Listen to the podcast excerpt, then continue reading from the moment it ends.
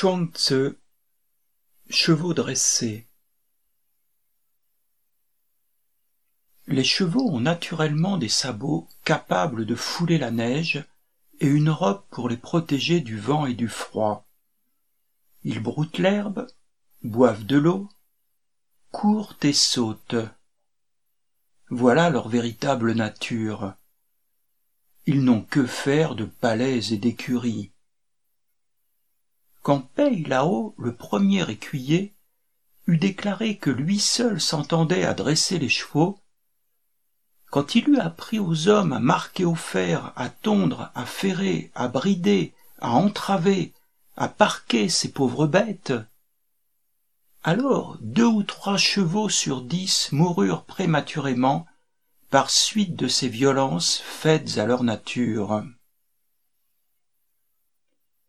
Quand, l'art du dressage progressant toujours, on leur fit souffrir la faim et la soif pour les endurcir, quand on les contraignit à galoper par escadron, en ordre et en mesure pour les aguerrir, quand le mort tourmenta leur bouche, quand la cravache cingla leur croupe, alors sur dix chevaux, cinq moururent prématurément par suite de ces violences contre nature. Quand le premier potier eut annoncé qu'il s'entendait à travailler l'argile, on fit de cette matière des vases ronds sur la roue et des briques rectangulaires au moule. Quand le premier charpentier eut déclaré qu'il s'entendait à travailler le bois, on donna à cette matière des formes courbes ou droites au moyen du crochet et du cordeau. Est-ce vraiment là traiter les chevaux l'argile et le bois d'après leur nature? Certes non.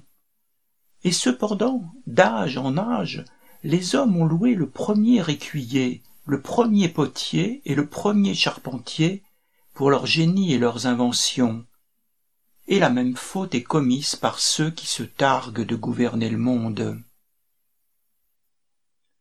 À mon avis, quelqu'un qui serait vraiment bon pour gérer les affaires du monde ne s'y prendrait pas de cette façon.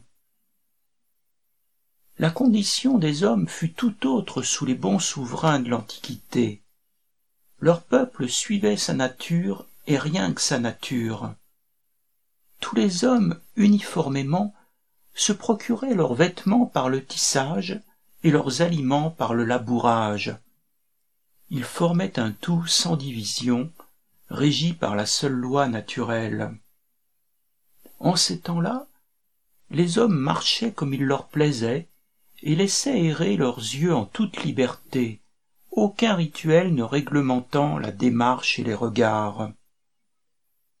Dans les montagnes, il n'y avait ni sentier ni tranchées.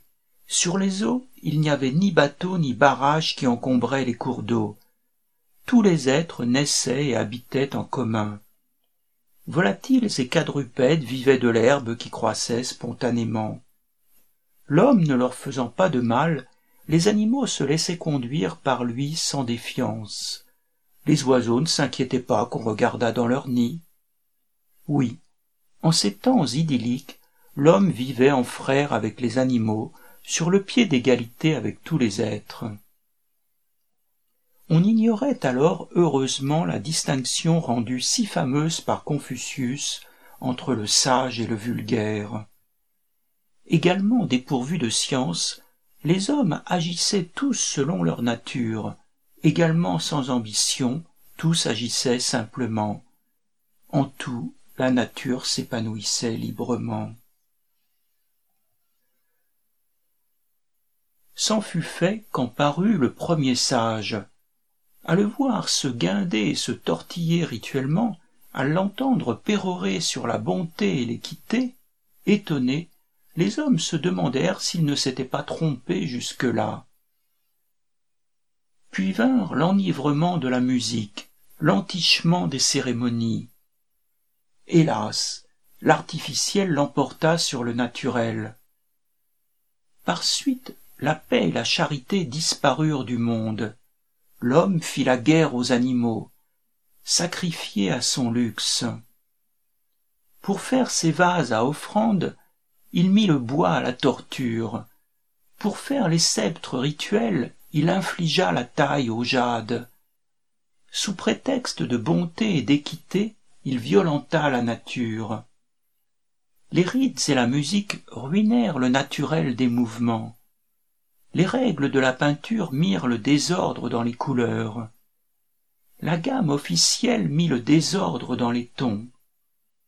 En résumé, les artistes sont coupables d'avoir tourmenté la matière pour exécuter leurs œuvres d'art, et les sages sont exécrables pour avoir substitué au naturel la bonté et l'équité factices.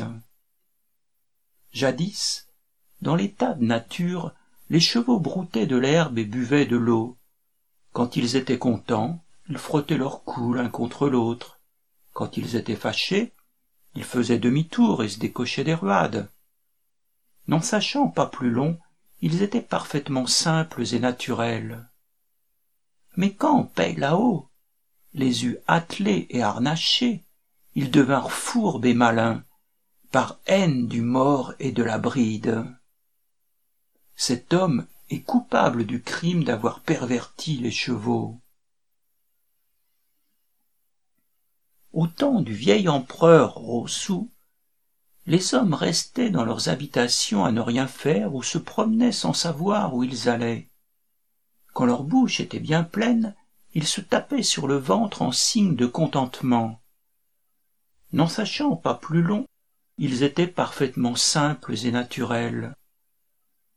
Mais quand le premier sage leur eut appris à faire les courbettes rituelles au son de la musique, et des contorsions sentimentales au nom de la bonté et de l'équité, alors commencèrent les compétitions pour le savoir et pour la richesse, les prétentions démesurées et les ambitions insatiables. C'est le crime du sage d'avoir ainsi désorienté l'humanité.